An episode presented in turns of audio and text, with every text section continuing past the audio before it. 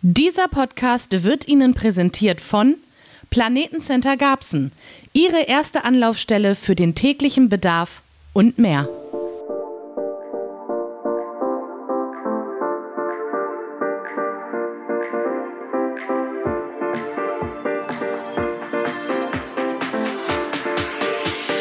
Hier spricht Garbsen.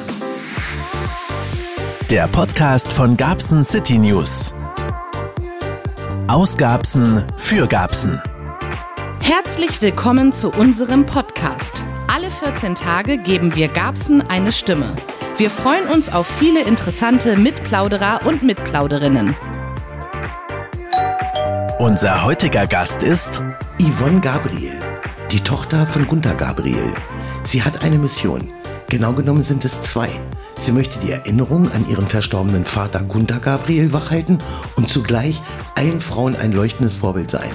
Deshalb hat sie im Frühjahr 22 ein Buch über ihr berühmtes Familienmitglied veröffentlicht und präsentiert nun, ein knappes Jahr später, ein gemeinsames neues Album. Es heißt Denkmal und zeigt Yvonne und Gunther Gabriel als Gesangsduett. Entstanden sind die Aufnahmen nach seinem Tod. Als Gunther Gabriel im Juni 2017 an den Folgen eines Treppensturzes starb, wurde Yvonne, seine älteste Tochter aus erster Ehe, zur Alleinerbin. Kein leichtes Unterfangen für sie, denn bevor man sich um den künstlerischen Nachlass kümmern konnte, mussten zunächst offene Außenstände beglichen werden. Yvonne Gabriel verkaufte das legendäre Hausboot im Harburger Binnenhafen, auf dem der Musiker 20 Jahre lang gelebt hatte. Zudem akzeptierte sie den Wunsch vieler Veranstalter, Gabriels bereits gebuchte Wohnzimmerkonzerte gemeinsam mit seiner Band durchzuführen. An all das erinnert nun Denkmal, das im Februar 2023 veröffentlicht wurde.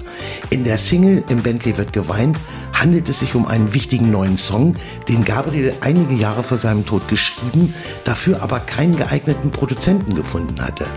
Yvonne, die in ihrer Jugendzeit eine Zeit lang bei uns in Garbsen gewohnt hat, hier zur Schule ging und natürlich auch Musik machte, erinnert sich unter anderem an diese unvergessliche Zeit. Yvonne Gabriel, ich freue mich, dass ich dich jetzt hier bei uns im Podcast habe. Das finde ich total toll. Und ähm, ich muss einfach mal dazu sagen, es, wir sind so in etwa in einem Alter, glaube ich. Und äh, es ist also so, dass für mich dein Vater natürlich noch ein Totalbegriff war. Ich habe den in der Hitparade gesehen, ich habe den äh, dauernd im Fernsehen gesehen, die Lieder, hey Boss, ich brauche mehr Geld und alle anderen, der ist für mich natürlich ein Begriff.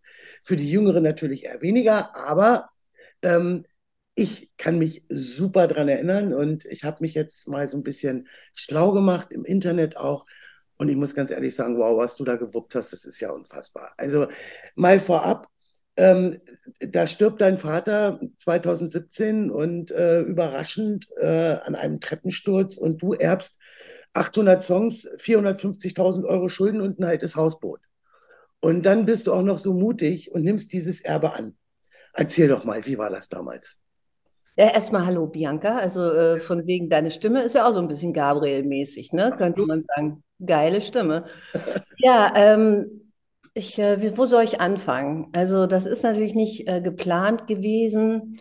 Äh, ich war, habe ich dir wahrscheinlich schon äh, vorher erzählt, ja, in gerade getrennt äh, von meinem Mann, mitten in meinem Leben stehend, um die 50 und ähm, er starb und ja, gab mir halt so eine Botschaft mit auf dem Weg, hey Yvonne, ähm, mach was draus. Und er wollte immer gerne, dass wir Kinder die Songs übernehmen oder ähm, was draus machen. Was aus ihm wird, war ihm an sich nicht so wichtig. Ne? Also so keine große Beerdigung und Scheiß auf das Boot und verscherbelt alles. Also er war damit nicht eitel, aber die Songs waren ihm wohl auch auf, ein, auf eine Art heilig. Also dafür hat er gelebt. Ähm, und ich hatte irgendwie das Gefühl, hey, das möchte ich nicht einfach so den Bach runtergehen. Und ich hatte eine exzellente Beraterin, die mir zur Seite stand, seelisch wie auch ähm, was mein Potenzial angeht. Und sie hat eben gesagt, ey, Yvonne, das schaffst du. Und äh, mit ihr an meiner Seite habe ich das dann gemacht. Denn ich denke doch mal, das ist doch wirklich eine Riesenaufgabe. Erstmal die Schulden, die ja nun da waren und, und dieses alte Boot, ähm, wobei ich ja die Doku gesehen habe, was aus diesem Boot geworden ist. Äh, da komme ich gleich nochmal drauf. Also wenn dein Papa aus dem Himmel nach unten schaut, dann müsste er rotze stolz auf dich sein. Ja. Weil einen besseren Zweck als diesen hätte das Boot nie bekommen können. Denn das Boot ist ja gekauft worden von Olli Schulz, und Ja. Musikerkollegen. Und äh, die haben das Ding dann restauriert von oben bis unten. Und äh, da gibt es auch eine Netflix-Doku drüber. Ich habe die gesehen übrigens. Mhm. Großartig. Cool, ja. Mhm. Stress und was die da alles äh, erlebt haben in dieser Zeit. Und ähm, das ist ein Schmuckstück geworden und es ist großartig geworden. Und das wäre ja für einen Musiker wie deinen Vater, ähm, ist das ja ein Wahnsinnstraum. Ich glaube, du hast ihm da einen Traum äh, noch nach seinem Tod ermöglicht von einem Ausmaß. Ich finde das unfassbar und großartig. Bist du stolz darauf, dass dieses Boot diesen Zweck gefunden hat? Also sagen wir mal so, ähm, das ist ja alles wie so ein kleines Wunder, ne? Passiert klar, weil da auch war da viel Disziplin und Arbeit dahinter, aber auch diesen Bootsverkauf, der war so ein bisschen aus der Lameng. Weißt du, wir haben, ich hatte tierischen Druck, dieses Boot vom Winter loszuwerden, ne? Das, äh, das drohte äh, einzufrieren, die ganzen Heizrohre, das muss man sich vorstellen wie so ein Haus, was lange alleine steht, das wird nicht besser. Und ich wohne ja, wie du weißt, mittlerweile in Frankfurt und äh, habe einen Vollzeitjob gehabt und ich wusste, dieses Boot muss einen ähm, Besitzer finden. Also habe ich wirklich so ganz normal mit einer guten Freundin von mir eine Anzeige geschaltet, hey, Gunter Gabriels Boot zu verkaufen und dann haben sich wirklich äh, hunderte von Menschen beworben und darunter äh, sollte die beste Idee gewinnen. Also es ging nicht um den Promi-Status, äh, den Olli Schulz hatte, sondern eher um die Idee, die er hatte. Und Ja. Anderen hatten auch tolle Ideen. Es ging um eine Stiftung oder äh, ein Altenheim war sogar eine Idee auf dem Boot. Und ähm, ja, aber diese, diese Idee, dass Musik da weitergemacht wird von jungen Leuten, die hat mich überzeugt. Und mh, Olli hat wahnsinnig viel weniger Geld gezahlt, als viele andere geboten haben. Aber die Vision fand ich einfach toll. Und äh, alles hat sich so gefügt, ähm, als ob es so sein sollte. So fühlt es sich an. Ja. Als du damals dieses Boot betreten hast, und da gab es ja auch noch Bilder, das hat man ja auch in der Doku gesehen, das war ja nun wirklich unglaublich viel Nachlass deines Vaters. Die alten Songs, die Bilder, die Fotos, die Erinnerungen. War das nicht erstmal furchtbar schwer, auch emotional und sich da durchzuwühlen und diese ganzen, eigentlich das Leben dieses Mannes in den Händen zu halten? Wie bist du damit umgegangen? Das ist eine gute Frage, Bianca, weil das war mit der höchst dramatischste Moment während dem gesamten Sterbeprozess der Person Gabriel. Ne? Weil du, du musst dir vorstellen, da stirbt nicht nur dein Papa, da stirbt ein prominenter Mensch, da stirbt ein ganzes Lebenswerk. Wir kamen also zurück als Kinder von der Beerdigung, die ja in der Flussschifffahrtskapelle war. Äh, und wir haben ihn ja später dann erst aus See wirklich freigelassen auf dieses Boot und dann schwammen seine geliebten Enten darum. Der hatte ja äh, so kleine, so eine Entenbataillon als Kumpels und die hat er jeden Morgen gefüttert. Ganz süß. In seinem kleinen rosa Bademantel hat er denen erstmal Futter gegeben und dann kamen die Möwen und dann kam noch was und ja, und äh, das hat er geliebt. Und diese Entchen, die schwammen um dieses Boot und so als ob sie fragen würden, wo ist unser Gunni? Es war die Hölle. Dann stand schon eine kleine Kerze von einem Fan äh, vor dem, vor der Eingangstür des Bootes mit Blümchen. Äh, oh, jetzt kriege ich auch wieder eine Gänsehaut, weil ich das so fühlen kann. Und wir wussten, dieses Boot ist die Haut meines Vaters. Ja, es hat ihn geschützt. Es war seine Haut, sein Rückzugsort, äh, weil sonst war er nur auf der Straße. Und wir betreten gerade diese Haut von ihm. Wir gehen in ihn hinein äh, aber er ist nicht mehr da. Die Seele ist nicht mehr da. Und ihr kennt das vielleicht alle da draußen, wenn ihr einen Menschen verliert und kommt zurück in die Wohnung, wo er gerade noch war, weil das kam ja auch alles ganz plötzlich. Da lag noch seine Brille, da lag sein letztes Buch. Wir Kinder haben auf den CD-Player gedrückt und haben gehört, was, was für Songs hat er zum Schluss gehört. Was, was war da? Country, klar. Ähm, wir gingen ins Bad, wir sahen noch seinen Rasierer und es war sowas von berührend, schauerlich, traurig zugleich und äh, das war enorm. Und da den ersten Step zu machen, zu sagen, ich zerreiße dieses Kunstwerk, Gabriel, sein Zuhause und nehme das erste Buch aus dem Schrank, um es auszusortieren, das war das Schlimmste. Das Anfassen, des Bootes zu sagen, bye bye Gunther, jetzt nehmen wir dich auseinander. Aber irgendwann musste das kommen. Nur mal zur Erklärung, während wir äh, die Beerdigung und alles äh, geplant haben, äh, meine Geschwister kommen von überall her, haben wir auf diesem Boot gelebt quasi. weil wir haben dort äh, Songs gehört von ihm, wir haben nochmal ihn gefeiert, wir haben gesungen zusammen und haben das zelebriert, dort zu sein. Ja, und äh, dann zurückzukommen, das war die Hölle. Du hast dich doch aber dann letztendlich doch entschieden, auch viele persönliche Dinge deines Vaters ähm, an die Fans zu geben, also im Prinzip zu versteigern. Denn schließlich musstest du ja auch äh, ein Schuldenberg abbauen. Und da gab es ja sicherlich auch einen Plan. Also ähm, ich habe also gelesen, dass du teilweise äh, Sachen verkauft hast, also an, an Fans und so weiter. Und du hast sogar seine Konzerte, seine Wohnzimmerkonzerte, die ja zum Schluss schon gebucht waren, wo die Leute vielleicht auch schon eine Summe angezeigt haben, da bist du tatsächlich los und hast diese Konzerte gemacht. Erzähl. Ja, wild, ne? ja, ich bin eine wilde Hilde. Also sagen wir Bianca, Not macht erfinderisch. Das ist so ein abgedroschener Spruch. Aber wenn du drin steckst und du weißt, das sind ja Summen gewesen, da ruft jemand an, ich brauche morgen die 6000 Euro zurück. Die ja. haben natürlich die Veranstalter, ich fange mal bei dem Punkt an, äh, die Veranstaltung. Vater war ein Mann, der um kein Geld der Welt irgendeinen Auftritt hätte platzen lassen. Ja, und er hat selbst auf dem Sterbebett, das hört sich jetzt echt kitschig an, aber es war so, er lag mit Genickbruch im Krankenhaus und hat gesagt, holt mich hier raus, ich habe heute Abend einen Auftritt. Der Mann wird 50, der hat mich seit Jahren gebucht und äh, liebe Grüße an die Familie. Die haben, die wohnen bei Langenhagen tatsächlich und die haben auch auf das Geld verzichtet für den Auftritt. Es war ein Wohnzimmerkonzert und ihr, ihr Hauptakt starb am gleichen Tag des Geburtstages, den sie feiern wollten. So, das zudem mein Vaters Einstellung. Das hieß für mich, die Gläubiger einfach abblitzen lassen mit einem, hey, äh, tut mir leid, da ist mein Insolvenzverwalter, wendet euch an den. Das gab's für mich nicht. Also habe ich irgendwie kreativ so überlegt, okay, was kann ich geben, was kann ich geben, was könnte ich geben. Hab eine liebe Karte geschrieben mit der Hand, hab den die äh, zugeschickt, ähm, weil ich hatte ja nicht immer die Telefonnummer, habe gesagt, hey Leute, was haltet ihr davon, wenn ich komme? Ich übe die Songs ein, ich bin eine Hälfte Gabriel und ich singe die für euch. Oder ich, ich frage mal Peter Rehag, der kommt ja auch da aus Hannover, das war seine äh, Band. Ich habe die angekurbelt, ey Jungs, ich brauche eure Hilfe und bitte, bitte kommt und, und spielt mit mir die Gigs. Und ein paar Veranstalter haben gesagt, das machen wir. Die haben gesagt, super, also gerade so Sommerkonzerte, ne, da hast du alles schon verkauft an Karten und so.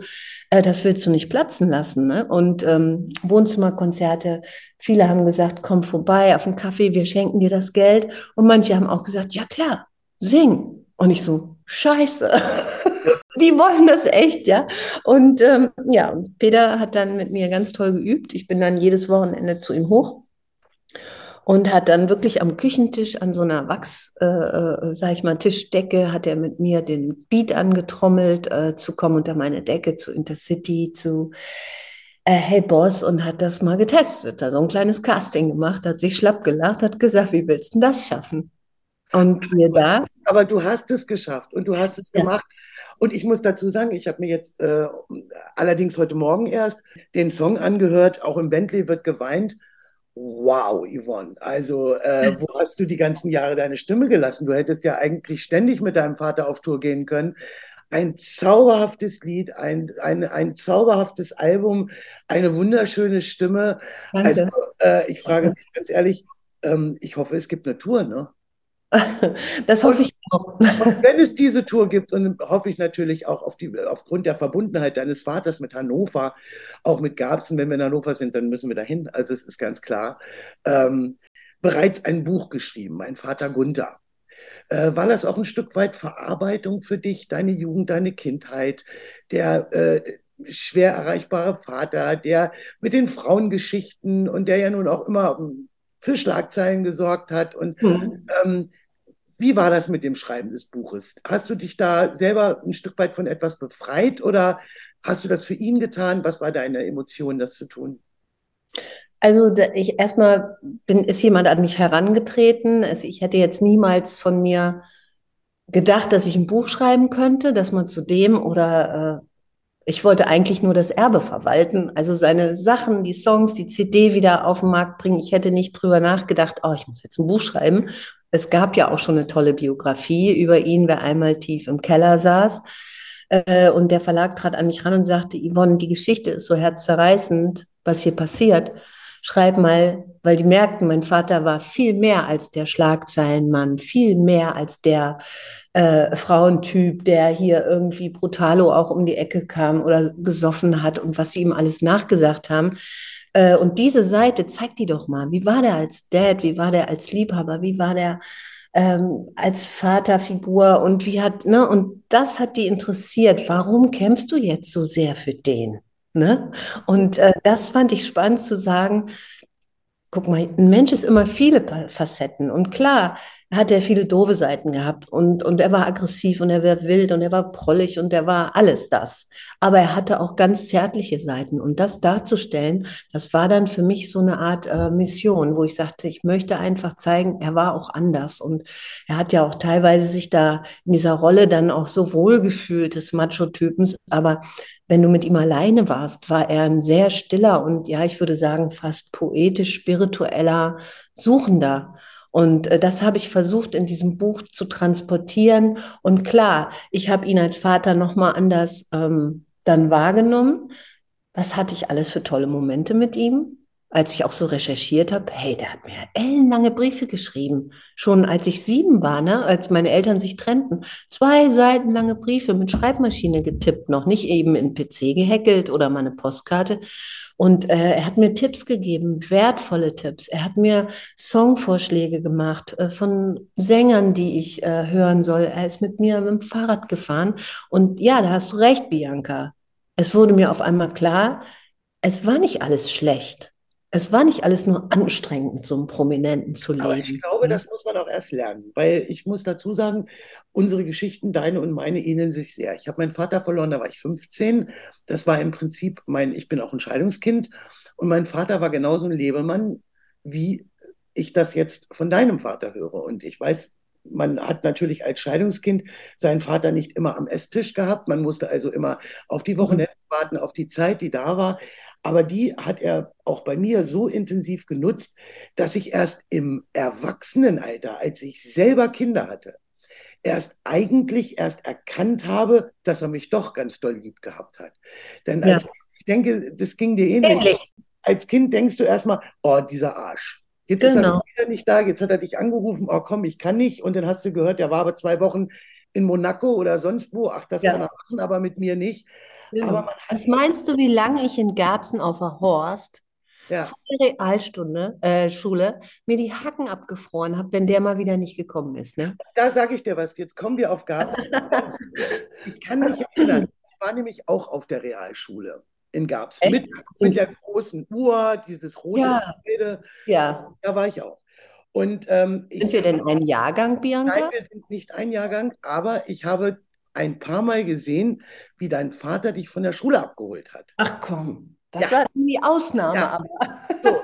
Und ich habe es gesehen und äh, ich wusste auch, es gab, du hast ja damals dieses Lied über Gabsen gespielt und mhm. ich fand das ja so niedlich, dieses äh, Interview vorher, was du da so rotzfrech diesem, diesem Reporter da gegeben hast. Sag mal, warum machst du eigentlich Musik? Ich trab da einmal so über den Schulhof, kommen mir vier süße Jungs entgegen und fragen mich, willst nicht in unserer Band mitspielen, durfte Musik und so. Denke ich, ja, okay, mach ich mit. Okay, und was für ein Stil spielt ihr? Na, Rockmusik, also nicht ACDC oder so. Wir haben unseren eigenen Stil. Mhm, und äh, wo macht ihr das? Das machen wir in so einem Kartoffelkeller in Garbsen. Und hört sich auch die Musik danach an? Nein, es geht. Wann äh, könnt ihr denn eure, euer Können überhaupt beweisen? Habt ihr Auftritte oder sowas ähnliches? Na klar, in Fäden, Schulen und mal ein Konzert, so klein, aber nur. Und ihr spielt immer eigene Lieder? Ja klar, selbst gemacht und ich mach so die Texte und die Band fummelt sich so die Musik zusammen. Und wie kommst du ausgerechnet auf diesen Song hier? Na, erstens wohne ich in Garbsen und ich glaube, es ist eigentlich ganz egal, überall sind hey, die gleichen. Hey, Augenblick mal, wo ist denn Garbsen überhaupt? Dann Garbsen, das ist bei Hannover, da braucht man nur die Autobahn Dortmund-Bielefeld abfahren und dann am Blauen See vorbei, ist man da. Ja, und warum singst du jetzt eigentlich ausgerechnet über Garbsen? Garbsen, Garbsen ist eigentlich ganz egal, wo das ist, Bad Segeberg oder New York City oder meinetwegen Hühnerstall von meiner Oma. Kapiert? Samstagabend in Garbsen.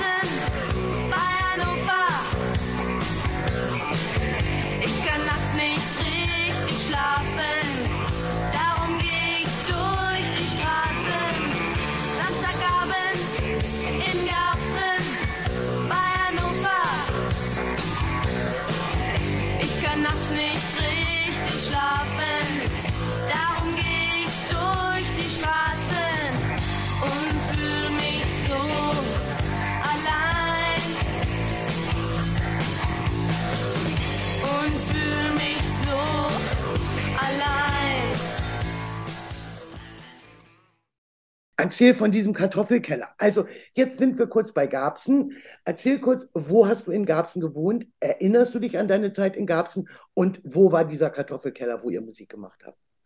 Also, Bianca, was fragst du? Garbsen ist, also, Garbsen, das ist, das ist meine Jugend gewesen. Das Ja. ist die wichtigste Zeit. Guck mal, du bist als Kind, ich war ja in der Orientierungsstufe, also Mhm. fünfte, sechste Klasse, bis ich so, sag ich mal, aufs Internat kam, so 17. Das ist ja mit die wildeste Zeit gewesen. Da hast du angefangen zu rauchen, da hast du angefangen zu knutschen, da hast du deine Schülerband gehabt, die wir hatten, Red Lake. Also jeder, der mich jetzt hier hört, Dirk Hesse oder ich weiß jetzt nicht mehr, Ich wollte gerade sagen, kennst du die Namen noch? also Thomas war der Drummer, glaube ich, äh, Dirk Hesse und André Bartels, der äh, Gitarrist, glaube ich. André Bartels, Dirk Hesse und Thomas Ochmann, glaube ich. ich. Ich bin mir nicht mehr sicher, wie Thomas Schön, wunderschöner, sah aus wie Tom Cruise. Und, und mit denen äh, habe ich also in der Realschule ja hier und da ein bisschen Status Quo äh, versucht und ähm, das war eine tolle Zeit. Also ich, ich war schwer verliebt auch und ähm,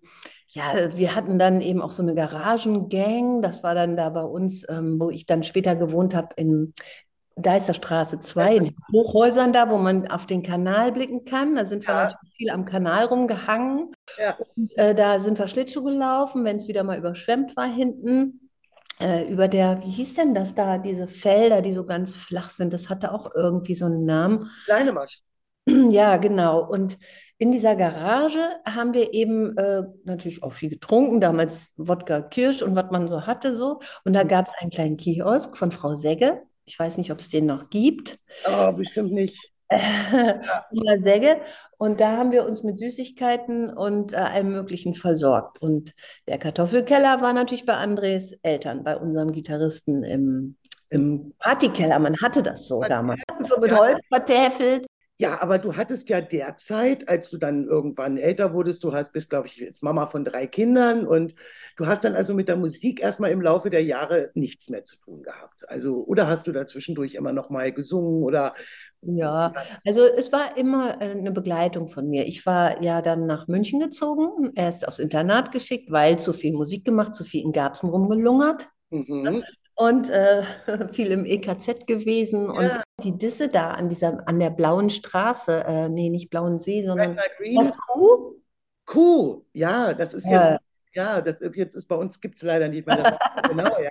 Also da hing ich mehr rum als in der Schule, deswegen war mir irgendwann Ja. Internatsweg vorgesehen. Und dann bin ich nach München gegangen, war äh, da Stewardess erstmal, um ähm, ja meiner Mutter auch von der Tasche zu gehen. Die hat da wirklich immer das Geld besorgt und war super, super fleißig. Und irgendwann hat sie gesagt, Yvonne, jetzt reicht's. Jetzt Und alleine äh, klarkommen. Jetzt tschüss. Und da hat sie auch absolut recht mit gehabt. Und äh, dann bin ich ähm, zu Ralf Siegel gegangen in, in einen Musikverlag und habe dort erstmal eine Lehre gemacht. Der sitzt in München. Mhm. Und äh, bin dann äh, lange, lange seine Assistenz gewesen und habe wirklich alles Mögliche gelernt dort über die Musikbranche und habe dort auch meinen Mann kennengelernt, meinen äh, jetzt ähm, geschiedenen. Und äh, ja, die Liebe gab ein, zwei, drei Kinder her und dann war ich Vollblutmutter. Also wirklich so, ich habe gesagt, nee, also wenn ich jetzt schon so viele Kinder bekomme, dann möchte ich auch da sein. Dann sind wir aufs Land gezogen äh, Richtung Frankfurt, weil mein Mann dort gearbeitet hat, bei einer großen Plattenfirma. Und dann äh, ja, war der nächste Schritt Land, will man ja dann mit Kindern, Garten, Hühner, äh, alles Mögliche an, an, an Tierkram, Katzen und Hunde gab es auch, Pferde, Schafe und habe da mein Muttersein gelebt. Aber parallel natürlich äh, kam mein Vater immer vorbei, wir haben über Songs gesprochen, ich habe ihn bei Konzerten besucht und ähm, so ein Ritus von uns war immer, wenn ich da war, dass er mich auf die Bühne holte und dann mit mir dieses ähm, Hey Yvonne sang. Ja. Egal, welche Altersstufe ich hatte, das musste irgendwie sein. Muss immer sein, ne? Das glaube ich Ja. Auf, aufgenommen damals der Song 1974, ne? Ganz genau, als Ja. ich ihm war. Und, und das war immer so ein berührender Moment, mit ihm da auf der Bühne zu stehen, obgleich es auch nicht ganz einfach war für mich dann, wenn man älter wird und dann musst du auf die Bühne und irgendwie ist der auch ein bisschen unangenehm, aber irgendwie ist auch spannend. Reklame. Bis hier andere Unternehmen ihre Werbebotschaften veröffentlichen, geben wir doch einfach mal ein Beispiel in eigener Sache. Wussten Sie eigentlich, dass Sie bei Gabsen City News auch Familienanzeigen aller Art aufgeben können? Mit Fotos und einer passenden Geschichte veröffentlichen wir Ihre Familienanzeige zu jedem Anlass. Wir schreiben über das Leben Ihrer Liebsten. Egal ob Geburtstag, Trauer, Hochzeit, Geburt oder Jubiläum. Vielleicht ein lieber Gruß zum Valentinstag? Alles ist hier möglich. Ab 59 Euro erstellen wir Ihre Familienanzeige mit Fotos, Text und allem drum und dran. Wenn Sie möchten, veröffentlichen wir Ihre Anzeige auch auf unseren Social-Media-Kanälen. Na, wenn das keine Überraschung ist. Wenn die Anzeige etwas größer ausfallen soll, erzählen wir auch die Geschichte über den Jubilar oder die Jubilarin. Gerne auch mit vielen Fotos oder sogar Videos, die wir in den Text einbauen. Das ist doch das ideale Geschenk zu jedem Anlass. Klicken Sie doch mal auf gabsencitynews.de in die Rubrik Familienanzeigen und schauen Sie sich dort ein paar Beispiele an. Gerne können Sie auch eine E-Mail an redaktion.gabsen-city-news.de schreiben und sich ausführlich erkundigen. Geben Sie Ihre Kontaktdaten an und wir melden uns bei Ihnen, um alles zu besprechen. Das Jahr ist noch jung, die Feiern kommen bestimmt. Ein passendes Geschenk hätten Sie damit bereits. Machen Sie Ihre Liebsten zur Schlagzeile bei Gabsen City News. Reklame Ende. Das kann ich mir gut vorstellen. Es ist jetzt ja so, letztes Jahr das Buch, jetzt kommt ähm, das Album, was ich also wirklich ganz großartig finde. Ich kann also unseren Hörerinnen und Hörern nur empfehlen, sich dieses Album zu kaufen, weil das einfach großartig ist. Und es ist Sehr so, gut. so berührende, wunderschöne Songs, also wirklich äh, großen Respekt vor dieser Arbeit. Ist meines Erachtens zu 100 Prozent gelungen. Und, äh, wie gesagt, ich hoffe, dass es da eine Tour gibt. Aber ich habe noch mal so die Frage, ähm, du bist ja jetzt so in den letzten Jahren, es begann ja mit dem Tod, mit dem Verkauf des Hausboots, die Konzerte zu machen, die Schulden abzubauen, was du ja geschafft hast, also Wahnsinn. Und ähm, jetzt geht das weiter. Jetzt ist dieses Album da und du musstest ja auch erstmal so ein bisschen zur Ruhe kommen. Du hattest ja auch erstmal diese Schuldengeschichte da an der Backe. Ist das für dich vom Kopf her, das ist ja so ein Vergangenheitsding und es ist ja immer wieder diese Blase, Gunther, immer wieder dein Vater, dein Vater. Ähm, bremst dich das in deinem normalen Leben aus? Kannst du das trennen, dass du sagst, so jetzt gehe ich nach Hause, jetzt ist das mal weg? Oder vermischt sich das derart, dass es dich nicht belastet? Jetzt muss ich echt nachdenken, weil, also die letzten Jahre war natürlich viel Gabriel im Fokus hier, ne, zu Hause und eigentlich die letzten sechs Jahre. Wir haben jeden Step nach dem anderen gemacht. Ich bin jeden Tag nach dem anderen weitergegangen. Deswegen lässt sich das schwer sagen, weil es gab Momente, da habe ich gesagt, ich kann es nicht mehr sehen.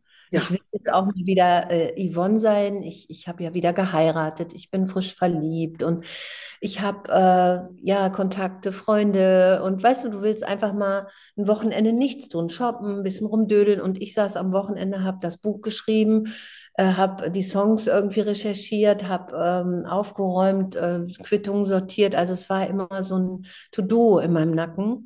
Und ich habe das Gefühl gehabt, ich übernehme sein Leben ein Stück weit, seinen Stress, den er hatte. Zusätzlich Konzerte geben mit der Band Proben auch in Hannover. Dann bin ich nach Hannover gefahren, den Job machen. Also es war schon ein, eine sehr, sehr turbulente Zeit.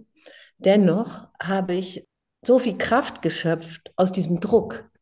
Bianca, du musst dir vorstellen, man denkt ja immer, ich weiß nicht, wie es mit deinen Träumen ist, ah, ich, irgendwann mache ich mal das und das, wenn ich die Zeit dafür habe. Ne? Und ich dachte, ja, irgendwie nehme ich mal das, das Buch zur Hand und schreibe auf einer Insel und gucke dann irgendwie auf die Wellen oder so, irgendwas Romantisches. Ne?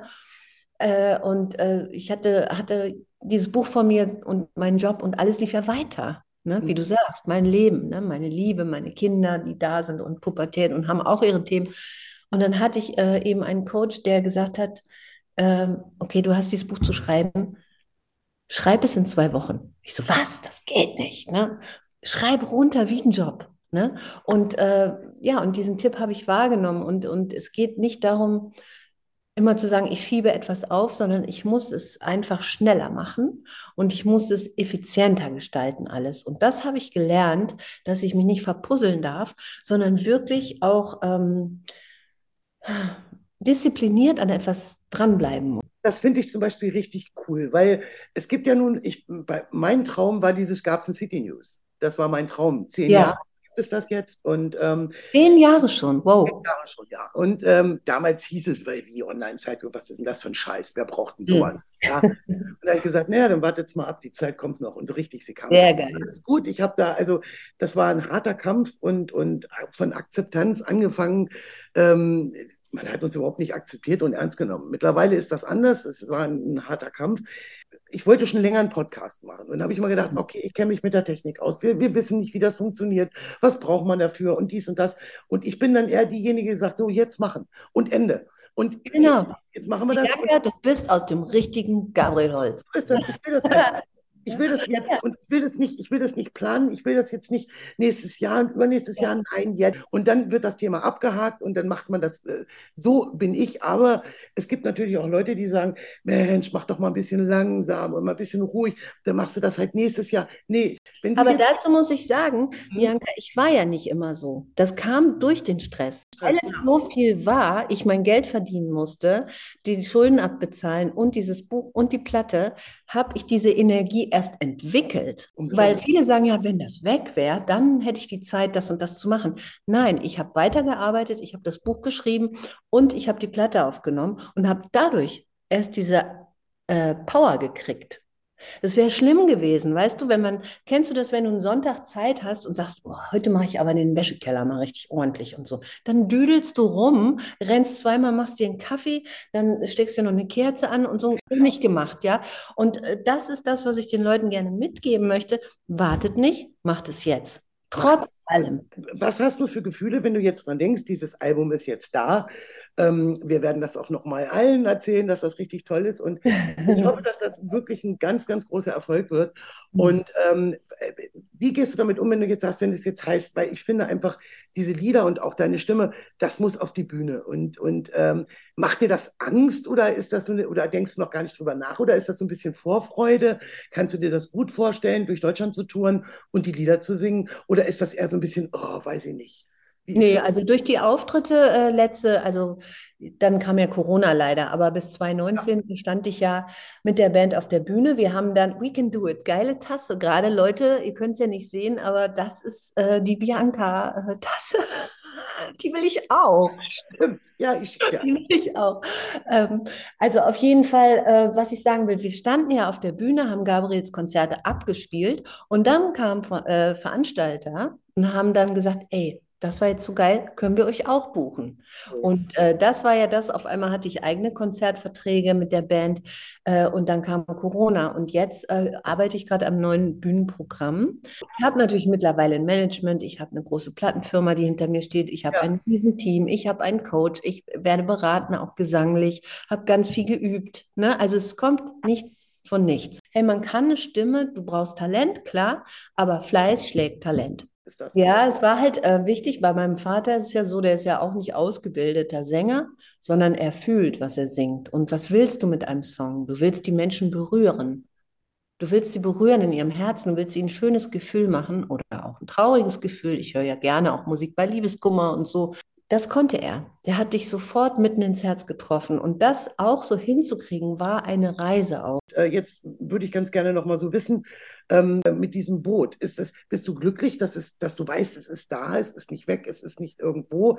Und ähm, ist, gibt es da immer noch eine Verbindung oder hast du damit komplett abgeschlossen? Ich wurde abgeschlossen, sage ich mal. Also äh, Olli hatte mir damals äh, irgendwie versprochen, äh, ich kann da jederzeit drauf. Es gibt einen Gunther Gabriel-Schrein. Am Ende wurde dann beim, äh, beim Netflix, bei der Soap sogar über ihn hergezogen. Also das ist nicht ganz äh, schön auseinandergegangen. Also ich hätte mir da mehr gewünscht an äh, Verbindung noch. Zumindest wurde es versprochen. ich habe deswegen mit dem Boot abgeschlossen. Ich freue mich trotzdem. Ich bin dankbar, dass es weg ist, dass ich ja. es nicht und dass ich es vor allen Dingen nicht habe, äh, irgendwie, weißt du, dass da so irgendwie so ein olles äh, Museum draus geworden ist, wo dann irgendwann die Tapeten von der Decke hängen. Ich bin froh, dass es weiterlebt und dass es äh, eine frische Energie kriegt, das schon. Aber ich glaube, wenn ein Mensch stirbt, dann muss man auch sagen, so, das Boot ist ja wie eine Wohnung. Du machst dann die Tür zu mhm. und jetzt wohnt ein neuer Mieter und jetzt lasse ich es los. Und so. mein Vater war ein Typ, der ließ auch alles los, ja. Also ja. der ging an gar nichts, an wirklich gar nichts, außer ähm, ja an seinen Fans und an seinen äh, Freunden. Ne? Er war ja sehr, sehr verbunden auch mit Menschen und, und hatte wie gesagt, die Fans habe ich ja mitgeerbt. Das ist so verrückt. Wir haben einen so innigen Kontakt, äh, telefonieren. Äh, äh, ich kriege Tipps von denen, äh, die sagen mir, wo welcher Song noch liegt oder hey, kennst du die Aufnahme von Gunther? Das sind alles Menschen, die zusätzlich in mein Leben gekommen sind und dafür bin ich sehr dankbar. Gibt es Dinge, Erinnerungsstücke, die du nicht weggeben konntest, wo du sagst, nee, davon kann ich mich nicht trennen? Ich rangel mit meinem Mann jeden Tag, ja. weil ich, ey, das kann doch jetzt echt mal weg. Ich so, nein, das geht nicht, das geht nicht. Also es gibt natürlich noch seine ähm, Tagebücher, die mhm. äh, sind seit 1900, äh, ich glaube, 64 äh, bei mir auf dem Dachboden, die gebe ich nicht weg und äh, die brauche ich für mich und werde mhm. sie irgendwann mal in Ruhe lesen. Aber durch das Buchschreiben habe ich eh schon sehr viel dort recherchiert. Ähm, und es gibt einen kleinen Wackelkapitän aus Plastik, der hat so einen richtigen Wackelkopf äh, mit einer Wollmütze, der steht bei mir im Bad, den würde ich niemals hergeben. Und es gibt natürlich seine legendäre Berlinjacke. Mhm. Das ist eine Jacke, die hat überall Flicken und einen Berlin-Sticker und das ist ein Blouson, nichts Teures, aber was mir Teures, Wertvolles und seine rote Jogginghose. Würde ich auch nicht weggeben. Yvonne, sag, warst du eigentlich seit damals mal wieder bei uns in Garbsen oder ist, hat es hat sich nicht ergeben? Mm, doch, ich war mal da tatsächlich, äh, und zwar am Blauen See, wo es diese neue Parksituation gibt mit diesem Surfen und so, ne? Mhm. Weißt du das noch mit diesem ja. Surfpark da? Ja, genau, mit, mit dem Wasserski, Wasserski und so weiter. Genau, mhm. da habe ich mich mal mit einer lieben Freundin getroffen, äh, die auch aus Garbsen kommt, ähm, mit der ich jetzt aber auch leider keinen Kontakt mehr habe, ähm, Antje Manglias. Aber ja, sonst hat mich da nichts mehr hingebracht, leider. Ja. Weil, ähm, also ich kenne es natürlich total gut. Ich wäre auch gespannt, wie sich es verändert hat. Mir fällt jetzt gerade ein, weil du gerade sagst, Blauer See und Wasser, äh, Wasserski und so weiter. Äh, das ist ja mittlerweile eine riesengroße Event-Location geworden. Da gibt es ja. Auftritte in einem mit einem. Ja, lad mich mal ein, du. Also ganz im Ernst, wir werden mal überlegen, ob wir dich hier nicht herbekommen, weil das hier sind schon tolle Künstler aufgetreten und wir haben ja auch richtig Kultur am Blauen See. Und äh, ich werde. Ja, das ist großartig. Und ähm, es wäre perfekt, wenn du hier irgendwann auftreten würdest. Und ähm, ich werde einfach mal versuchen, das ein bisschen in die Wege zu leiten. Also, ähm, aber dann mit der alten Band, mit André, mit Dirk. Ja, die holen wir dann aber alle zusammen, aber sowas. Ne? Auf jeden Fall. Yvonne, bleib so, wie du bist. Und äh, ich freue mich wahnsinnig, äh, wenn du hier tatsächlich irgendwann in der Nähe mal äh, zu einem Auftritt kommst. Super, Bianca, das machen wir. Ja. Das ist ein Puh. Das haben jetzt alle gehört. Ja, natürlich. Das ist vielen, vielen Dank, dass du ja. dabei warst und lass es dir gut gehen. Ja, du auch, Bianca. Und immer nach dem Motto, was auf deiner Tasse steht, ne? Aber auf jeden Fall. Ach, We übrigens, can do it. Eins, zwei, drei. Ich schicke dir eine Tasse zu. Oh, das wäre schön. Ist es eine von deiner Zeitung? Nein, die, die habe ich irgendwann selber mal durch Zufall gefunden, aber ich krieg die noch. Ich schicke dir eine. Super, da freue ich mich drauf. Bis bald. Wenn Sie auch etwas zu sagen haben und bei einem unserer nächsten Folgen dabei sein möchten, schreiben Sie uns eine E-Mail an redaktion@garbsen-city-news.de. Das war Hier spricht Garbsen. Der Podcast von Garbsen City News. Bleibt informiert und bis zum nächsten Mal. Dieser Podcast wurde Ihnen präsentiert von Planetencenter Garbsen, Ihre erste Anlaufstelle für den täglichen Bedarf und mehr.